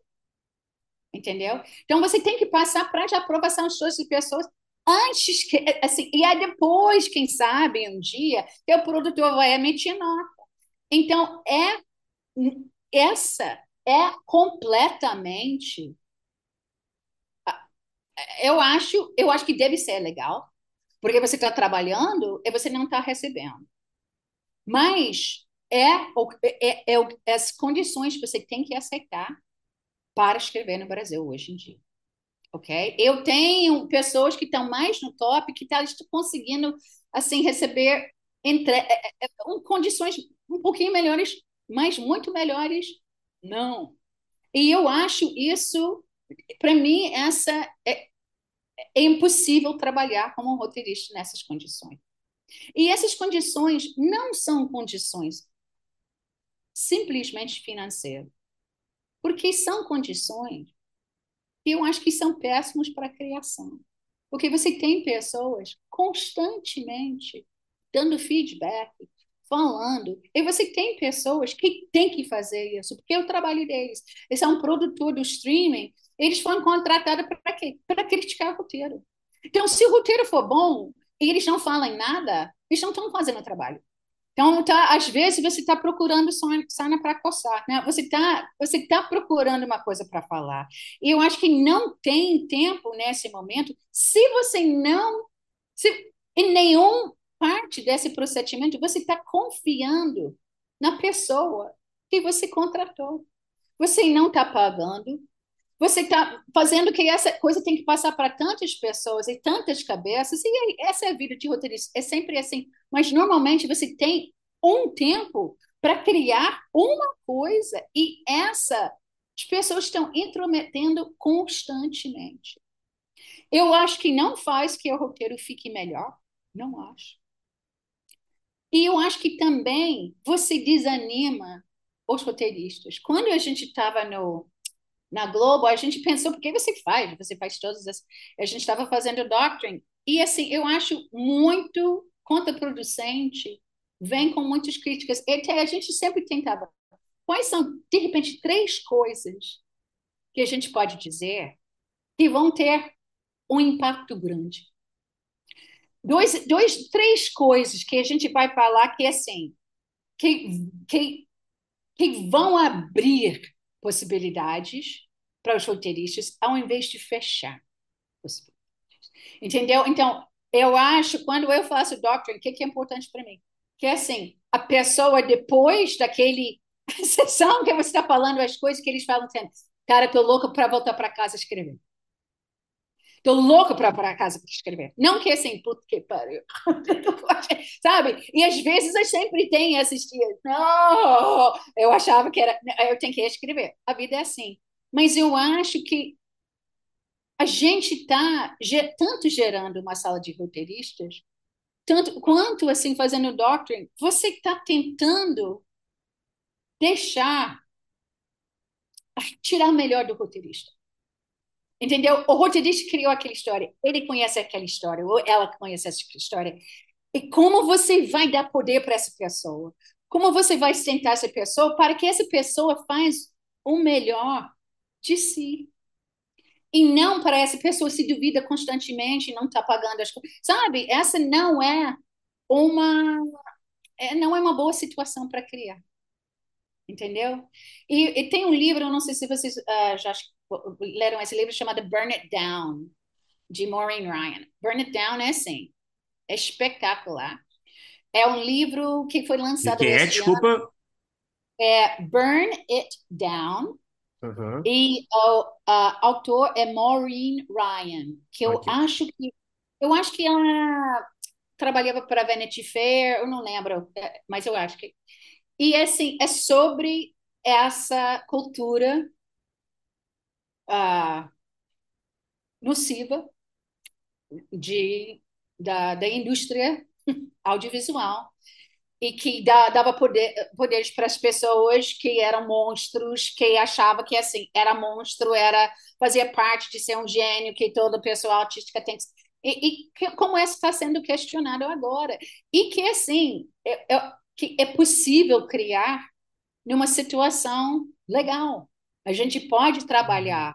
É, um, um, um, tem uma semana de trabalho que é decente, tudo bem, às vezes a gente tem que ver a noite, mas é assim de vez em quando. E a gente tenta criar de um lugar de segurança e felicidade, entendeu? Dentro do possível. A gente sempre vai ter aqueles trabalhos horrorosos que vai dar muitas histórias para a gente contar. Mas assim, mas ideia. Não precisa ser é sempre, é... né? Não é, a gente ser, não, é para não, não, não é para ser o normal, né? Exatamente. E eu acho que também a gente está muito nessa coisa de algoritmo agora, que está ditando o que, que precisa, mas o algoritmo dita que, que, que as pessoas estão gostando agora. Não dita que as pessoas vão gostar em dois anos, depois a gente escreve e produz essa coisa. E uma coisa que eu acho de artista mesmo, eu não sou muito esotérico, gente, mas eu acho isso mesmo, que as pessoas que estão sensíveis sentem as coisas, sentem as coisas que estão vindo. E aí até escreve, tem, se você libera as pessoas, eles vão escrever coisas interessantes e vão escrever as coisas que a gente vai estar ter interesse em ver daqui a dois anos. Entendeu? Uhum. Então, eu acho que eu acho que se, se os roteiristas nesse momento tivessem as condições horrorosas financeiras, mas era uma, era uma criatividade louca, as pessoas não estariam tão felicidade, tão, tão infelizes, mas é em toda parte. Então não estão não estão tendo uma uma liberdade criativa, não está tendo uma situação de trabalho que é legal e não estão ganhando o dinheiro, não está sendo pago, não está ganhando bom, é o dinheiro ruim que eles estão ganhando não está sendo pago. Então, e, e aí, além disso que eu coloco na carta, quem escreve, quem assina roteiro no Brasil? Entendeu? É, eu li uma coisa de, daquela série Billions, eu não sei se você assiste claro. Billions, uhum. que está na nona temporada, está terminando agora. Eu escrevi que os dois roteiristas estavam falando da, da, da, da última temporada, como eles queriam fechar. E eles falaram, mencionaram o nome da produtora executiva. Que eles falaram, não, ela era maravilhosa. Ela ficou com a gente na sala de roteiro todo dia, semanas e semanas a fio. A gente ligou para ela à noite. A gente teve aquelas almoços e jantares falando constantemente. E a gente queria mencionar o nome dela. Por que, que ele queria mencionar o nome dela? Porque ela não assinou o roteiro. Por que, que ela não assinou o roteiro? Porque ela não escreveu.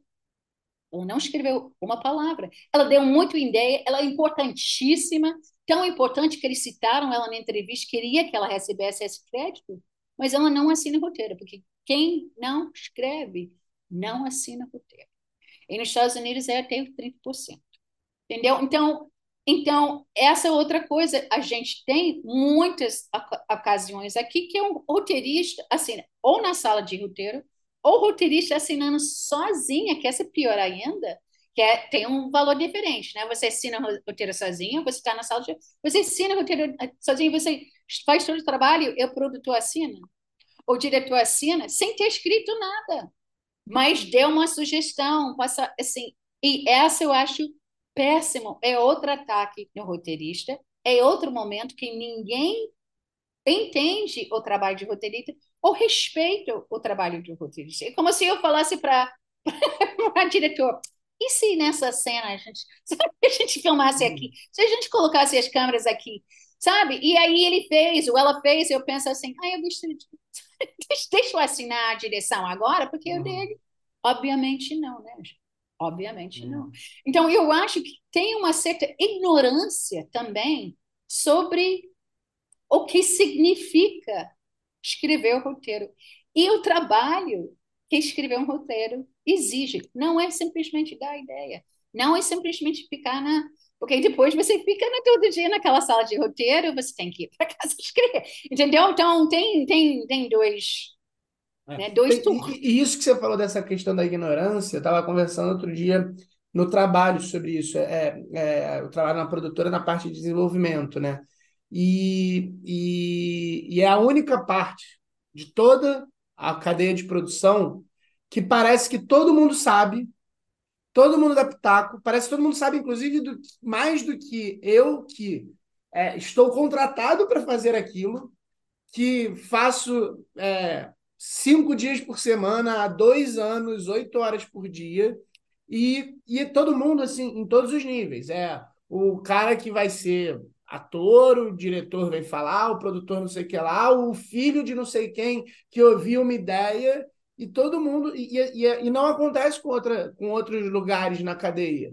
Ah, é. As pessoas podem. Ah, seria, vi isso aqui legal, sugere para não sei o quê, mas tem um certo distanciamento de ninguém, se, ninguém chega e fala ah, o trabalho de, do, do iluminador, do, do, diretor de arte, do diretor, de qualquer outro na cadeia de produção, as pessoas não, não, elas não têm uma impressão, que eu acho que é isso que é uma coisa que tem, e acho que é uma coisa que é, que é do ser humano, porque o ser humano conta história e ouve história desde pequeno, que é, existe uma profissão, principalmente nesse lugar do audiovisual, que não é simplesmente contar história. Se ser roteirista não é dar ideias e contar história. Existe uma, uma profissão que, que, que pega várias coisas, pega várias teorias. Você pode contar a história magnificamente, mas você, não necessariamente você sabe fazer o roteiro, ou sabe é, falar sobre a forma que o outro está contando uma história, porque existe é, é, um monte de escolhas, né?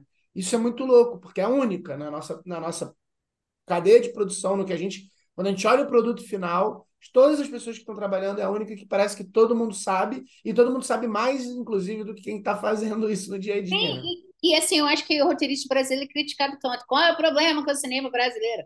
É o roteiro. Vai lá! É. Sabe? Eu acho que os roteiristas são sempre, eu nem todo, lógico, eu estou falando, mas assim, estudam, fazem o curso, está estudando, estudando. Eu não vejo diretores fazendo isso, eu não vejo produtor fazendo isso. Então, a gente está a gente está sendo criticado, a gente se critica, é, é, é, uma coisa meio constante, sabe?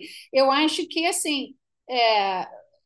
eu, eu vou te dizer, gente, eu já preparei muito ator para teste, mas muito ator. E assim, a quantidade de roteiro americano, top! Vai ser aquele filme. É uma horror roteiro. Você fica roteiro, você. putz, com, como, como é possível que esse roteiro existe? É assim, a quantidade de dinheiro que foi colocado, o tempo, é um roteiro apavorantemente ruim. Eu acho que, assim, nos Estados Unidos, de repente, sei lá, vamos dizer, 2% da toda produção é legal. Só que 2% de 60 e 50 é, eu não consigo fazer matemática. Mas, de repente, é 10, 10 produtos. No Brasil, eu diria a mesma percentagem. Só que, assim, o, o a, a volume de, de produto é menor aqui. Entendeu? Então, se você fazer 35 coisas por ano, é 2%, que são realmente de, de, de qualidade espetacular, você tem menos produtos. Mas a percentagem, eu vou dizer, eu acho que a percentagem no Brasil é mais alta. É mais alta.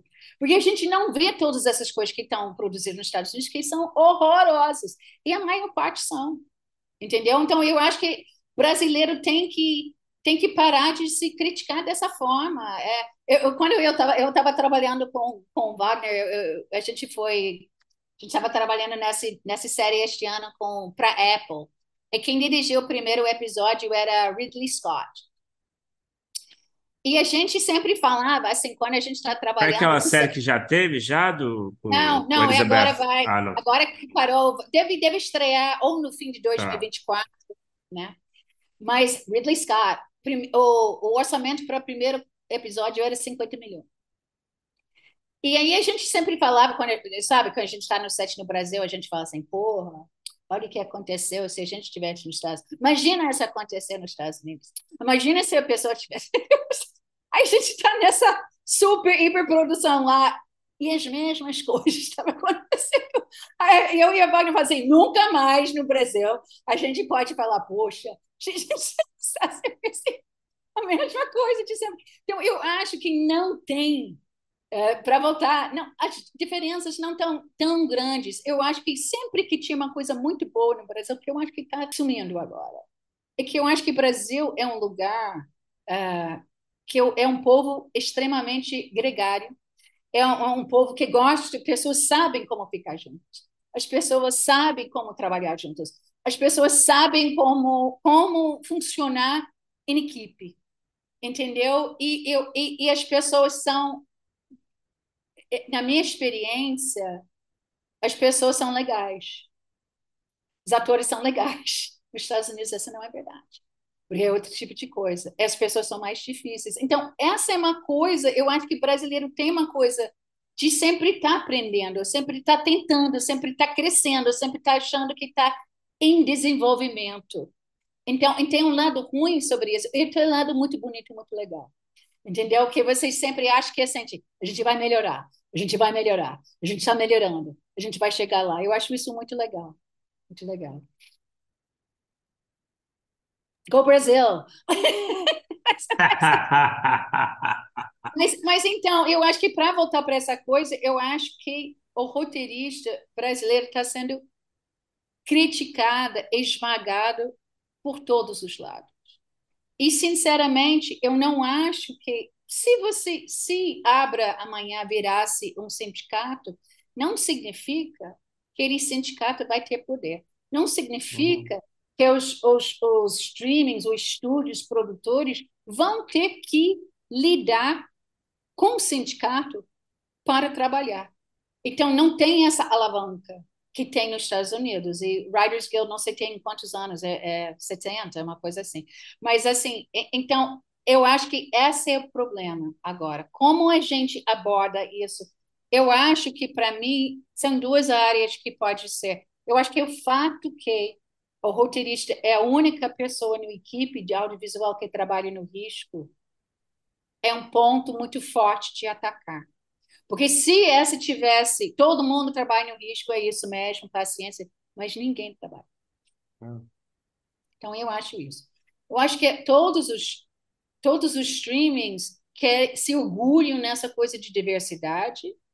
O próprio Estúdios Globo feito uma coisa in, incrível esses últimos anos, é assim, em, em capacitar roteiristas afro-brasileiros, indígenas agora, eu acho isso muito legal. Você não pode ter diversidade se você não paga as pessoas.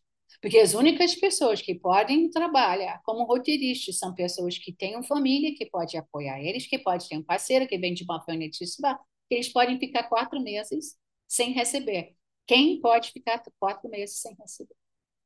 Você já deixa muita gente para fora. Muitas pessoas de populações, de comunidades socialmente excluídas, vão continuar a ser excluídas. E sem mulher que tem que pagar para. Sabe, quem vai. É, é, é, esse eu acho. Eu acho impossível que qualquer pessoa defende uma política de diversidade e paga é essa forma de pagar as pessoas. Então, eu acho que é um, é é um ponto aonde os, os streamings é um ponto fraco. É um ponto fraco. Mas, ô Bárbara, é, você vê essas conquistas reverberando aqui ou em outros lugares do mundo? Você sente que vai respingar aqui de alguma forma? Você consegue ter algum otimismo? Você está balançando a cabeça negativamente aqui, né? Para quem não está vendo, que foi bem assim, foi bem, né? Estou balançando a cabeça, não, é. não, não. Mas você consegue ver assim, alguma luz no fim do túnel, assim, em termos de, de otimismo Nem mesmo? a médio, assim, a de... longo prazo. Eu acho que Abra tem feito as coisas maravilhosas. Eu, eu não sei se vocês leram o manual da Abra, que foi criado, eu não sei se foi no início desse ano, ano passado. Que eu, eu não tinha lido, eu confesso. Eu li tudo quando eu estava fazendo para escrever essa carta e eu fiquei impressionadíssima. É um, um trabalho espetacular. Está todo lá, está muito bem fundado, está muito bem escrito, está excelente. Então, eu acho que tem um arcabouço Um, eu acho que está começando a ter mais série de sucesso. Eu queria muito ver o que, que vai acontecer por causa do. Ai, gente, saiu da minha cabeça agora. Cangaço, Cangaço Novo. Cangaço, isso. Que, que era um, um, um sucesso internacional. É, também Bom Dia Verônica tem sido um grande sucesso. Então, eu acho, e eu sei que alguns não exatamente showrunners, mas chefes de sala que, que têm mais poder, que vêm de uma coisa de sucesso, estão falando, eu preciso, quero que todo mundo tenha assim, vale transporte, que a gente tem, sabe, que está pedindo pelo menos essas coisas, esses benefícios para a sala. Eu acho que eles estão entrando com com uma ideia de como as pessoas estão, estão sendo tratadas, como é difícil para as pessoas trabalharem. Eu acho que a GEDA está fazendo um trabalho muito bom nessa coisa de direitos. Eu acho essa essa é uma coisa uh, muito uh, que dá esperança. E também eu sei, mas eu não sei que tinha uma reunião entre, eu acho que era HBO, Amazon e Netflix com era ministro de trabalho para falar sobre essas coisas. Eu não sei qual foi o, o resultado, e, e, mas eu acho que a gente tem que pensar aonde a gente pode atacar essas coisas judicialmente. Eu acho que tem coisas que tem, talvez a gente tenha uma solução judicial é, e, e, que, que a gente pode fazer com isso e outras eu, eu acho que a gente a gente vai ter que ter uma unidade a gente vai ter que ter uma solidariedade. Eu acho que também eu acho que é uma é, é interessante que eu escrevi essa carta eu escrevi essa carta porque eu estou escrevendo menos eu sou mais velha aí eu pensei ah, se, se ficaram chateados que fiquem chateados comigo sabe? Porque assim eu sou mais velha, eu, sabe, ok, entendeu? Mas é engraçado como as pessoas vêm falar comigo sobre essa carta, quase em segredo. Eu gostei muito disso. Olha só. Muito importante essa. E isso me dá. Eu fico mal com isso. Não, tipo, vamos, essa carta, vamos, a gente tem. Não, as pessoas. Ah, muito legal, Bárbara, essa carta, muito legal. Entendeu? Então, eu acho que tem um medo enorme. Lógico, a mercado super competitivo, tem um excesso de roteiristas, tem sabe que as pessoas têm medo de abrir a boca. É um momento muito ruim para se colocar em risco. Mas a gente, eu acho que é, nos Estados Unidos é, eles fizeram isso porque assim a situação era muito ruim e aí não queriam continuar naquela situação ruim. Então, eu não sei onde a gente está nesse momento. Se a gente já chegou no fundo do poço ou talvez as coisas tenham que piorar. Eu, eu normalmente sou uma pessoa muito otimista, mas eu não vejo nesse momento.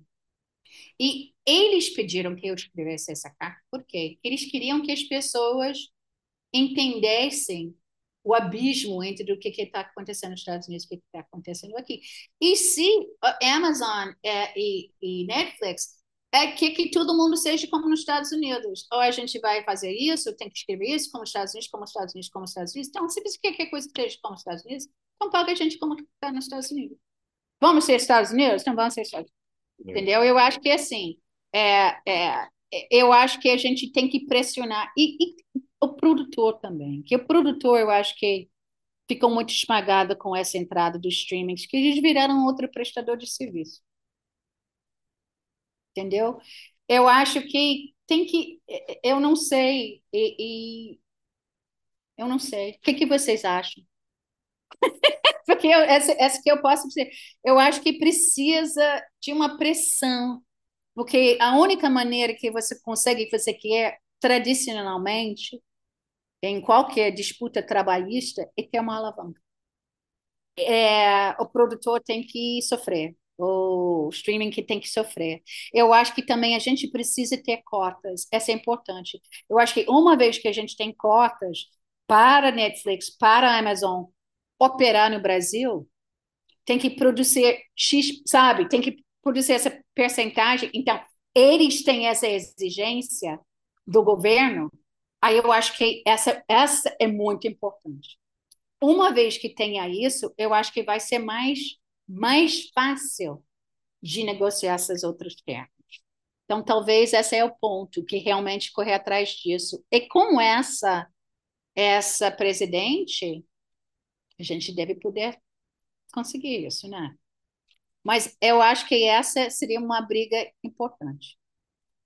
É, e, e assim, você falando essas coisas, eu acho que tem também uma coisa que acontece isso tudo lá nos Estados Unidos num momento particularmente ruim aqui, porque é o que você falou, com esse governo a gente pode ter um pouco de melhora, mas a gente tem uma crise mundial, a gente tem um pós-pandemia que teve um gargalo de produção, que tinha muita coisa que estava sendo desenvolvida e que é, agora ou está sendo produzida ou engavetaram, então tem, tem tem muito projeto e tem muito roteirista e, e, e, é complicado, é muito triste isso, porque aperta no calo, né? Então, assim, é muito, é muito duro dizer para uma pessoa que tem as contas para pagar, tal, que tem que se juntar e todo mundo não aceitar, quando o mercado ele não está muito bom. Ele não está, ele não tá, não, não, não tá sobrando, né? Tá, tá faltando, né? Isso, é, isso...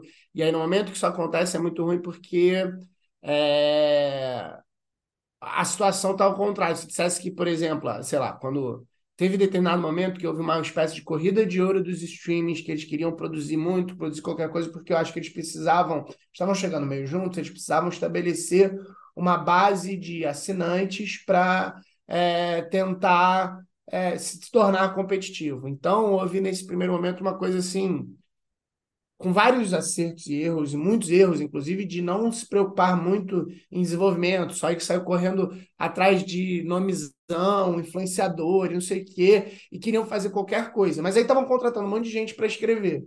E a gente, e no momento que acontece nos Estados Unidos, a gente passou desse momento e agora tanto a gente não tem nem o dinheiro do governo, que tinha em determinado momento, porque a gente pegou um governo que implodiu a cultura e que a gente está começando a reconstruir, mas a gente também parou de ter o dinheiro do, dos streamings por conta de crise, de tudo isso que a gente falou.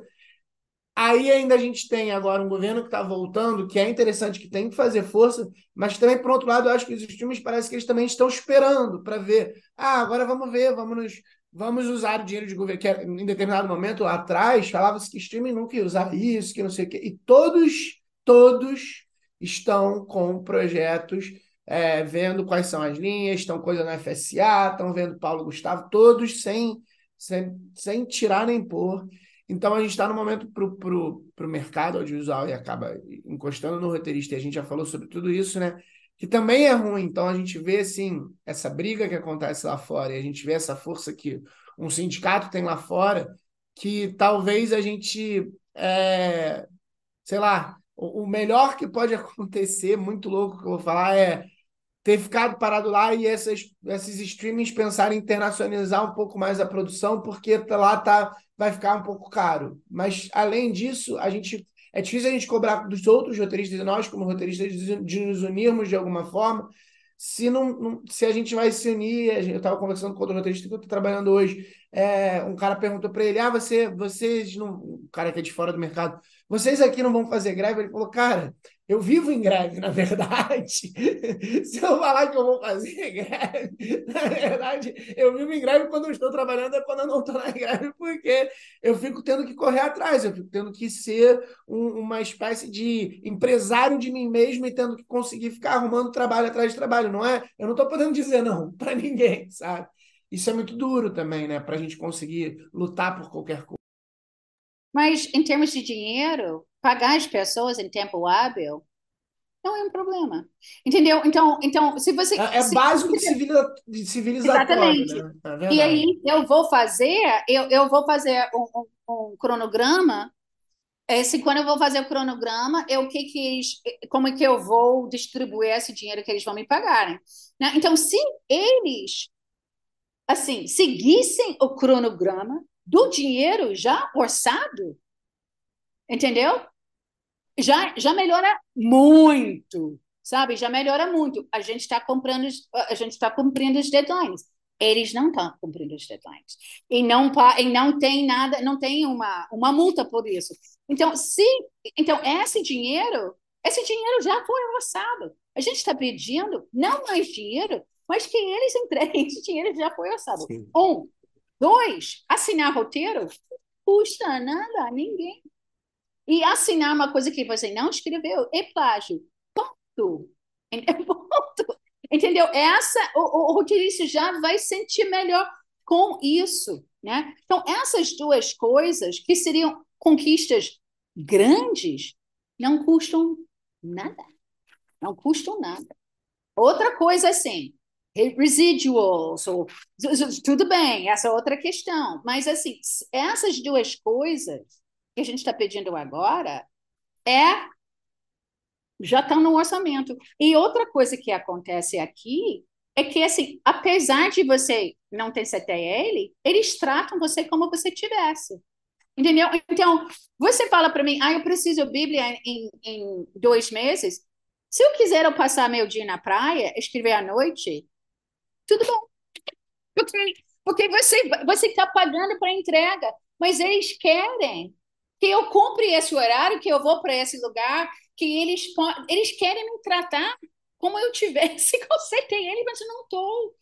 Eu, eu trabalhei muitos anos, um tempo atrás, muitos anos como eu, eu traduzi muita coisa. Eu nunca. Aí você me paga para a tradução, a gente concorda um dia, eu entrego. Ponto. Você não tem controle nenhum. Eu nunca entreguei. Eu nunca entreguei nada sem receber. Então, se eu, se eu, eu traduzisse uma coisa de 50 páginas, eu falei assim: você pode me pe pedir qual que é 10 páginas, sabe? De 5 a, a 5 a 15, de 20 a 30, para saber que eu escrevi a coisa toda. Eu vou te mandar aquelas 10 páginas e depois você vai me pagar. E quando eu receber dinheiro, eu vou entregar. Então, a gente está entregando coisas que a gente não tem nenhum poder em nenhum momento. Então, eu acho que só tirar de aprovações, cumpre o, o cronograma, e, gente, é, e assina quem escreve, só essas duas coisas, gente, mudaria muito a nossa Com vida. e essa não custa nada a ninguém. Essa não custa nada a ninguém. Eu acho que são coisas justas. A gente está pedindo o quê? Que eles cumprem o contrato, que eles cumprem o cronograma que foi entregue, e que eles não assinem nada que não, que, que não escreveram. Essas são coisas legais. Então, se só tivesse isso, já seria grande. Então, eu tentaria ganhar essas coisas primeiro, sabe? Eu, ganhar essas coisas primeiro. Porque, assim, eu acho que são óbvios. É, é, é, muito difícil argumentar. Eu acho que a gente tem que ter um, um debate mais público, porque eu acho muito difícil defender. Ah, você vai escrever, e fulano tem que aprovar, e eu acho que também as pessoas Realmente, pessoas de uma equipe audiovisual não sabem o que, que o roteirista está passando. Eles não sabem. Eles não sabem. Eles não sabem como a gente trabalha. Não tem ideia. Nem todos, não tem. Então, eu acho que seria bom ter uma solidariedade do equipe todo. Entendeu? Esse é o maior otimismo que Mas eu acho possível. Eu Sim. acho possível. É, tudo isso que você mencionou aí, né, é super possível, né? É, não vai cair o braço de ninguém, né? Não. Agora, é, Bárbara, a gente, o papo tá ótimo aqui, mas a gente tem um, a é. gente tem um bloco final aqui, né? Que a gente faz as, as, as mesmas perguntas, tá? Para todo mundo que passa tá. por aqui, tá bom? Perguntas mais rápidas, tá? Ah, pode. É, vamos lá. Bárbara, qual é o melhor roteiro que você já escreveu, na sua opinião? Pode ter sido produzido, pode não ter sido produzido, pode ser qualquer formato, pode ser uma série, um episódio, um longo, um curto, uma peça, no seu caso, vale tudo. Eu tenho um roteiro que não foi produzido chamado Guanabara Baywatch. É Guanabara Baywatch. Olha só. Guanabara Baywatch era uma ideia de fazer tipo aquela coisa de notícias que eles passavam no filme nos anos 30, antes da, do feature, tinha aquela coisa. E a gente fez um, a história da bunda brasileira. E era uma, era uma história que começou com Tupi-Guarani, e, isso, e, passava todo, toda a cultura brasileira, tinha um momento militar, e, e eu achava que esse roteiro foi muito engraçada, é muito louco, e eu acho que a ideia de fazer tipo uma antologia de filmes antigos sobre coisas sobre, completamente inventada é uma coisa bem brasileira. Interessante. E, e qual foi o pior roteiro que você já escreveu? Pode não ter sido produzido também, tá? Faz tudo.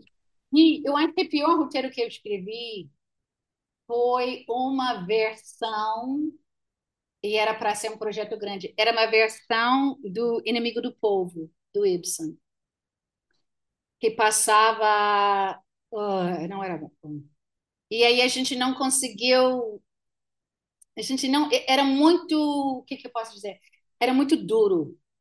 Sabe? E, e sabe, você, a gente não conseguiu aquele momento que você faz. Ah! E faz. Pru, pru, pru, sabe? A gente não conseguiu, não respirava. Não respirava. A gente não conseguiu que o roteiro respirasse. Acontece. E Bárbara,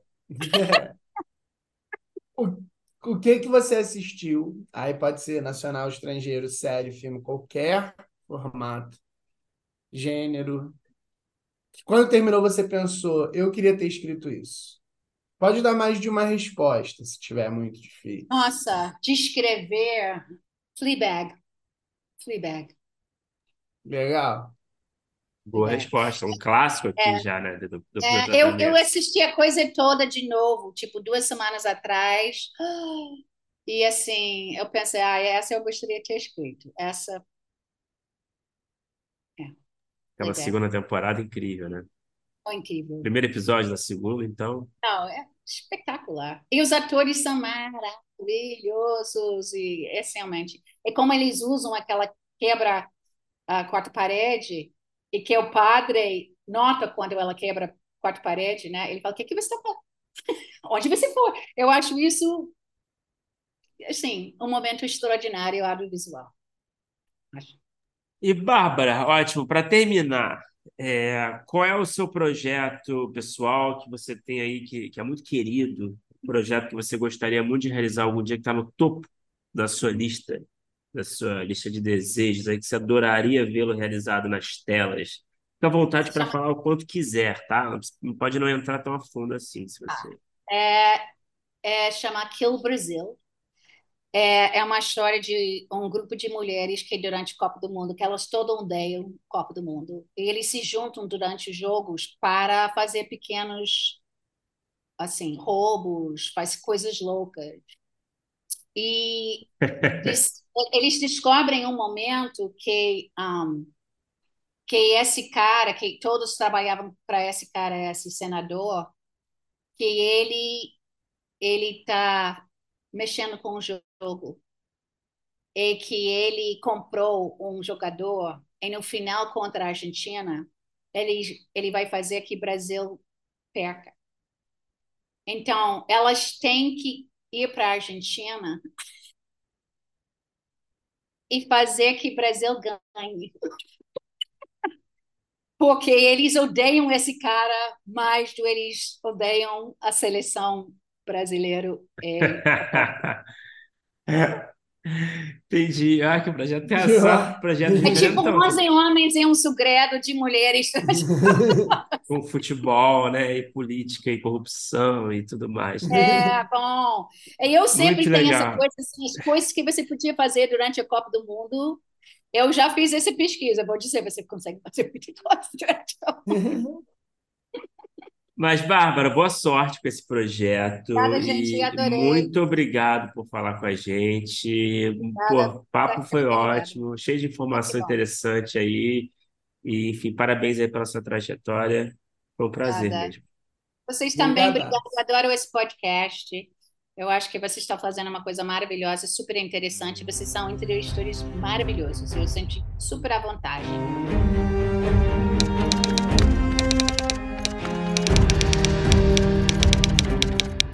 Opa, chegou até aqui? Muito obrigado por escutar. Conheça nossa campanha de apoio na Aurelo em escute.orelo.audio barra primeiro tratamento. Por lá você pode ganhar recompensas exclusivas e nos ajudar a continuar conversando com os nossos roteiristas favoritos. Tem dicas, comentários ou sugestões? Fala com a gente pelas nossas redes sociais e não se esqueça de assinar o feed do primeiro tratamento pela Aurelo. Até a próxima!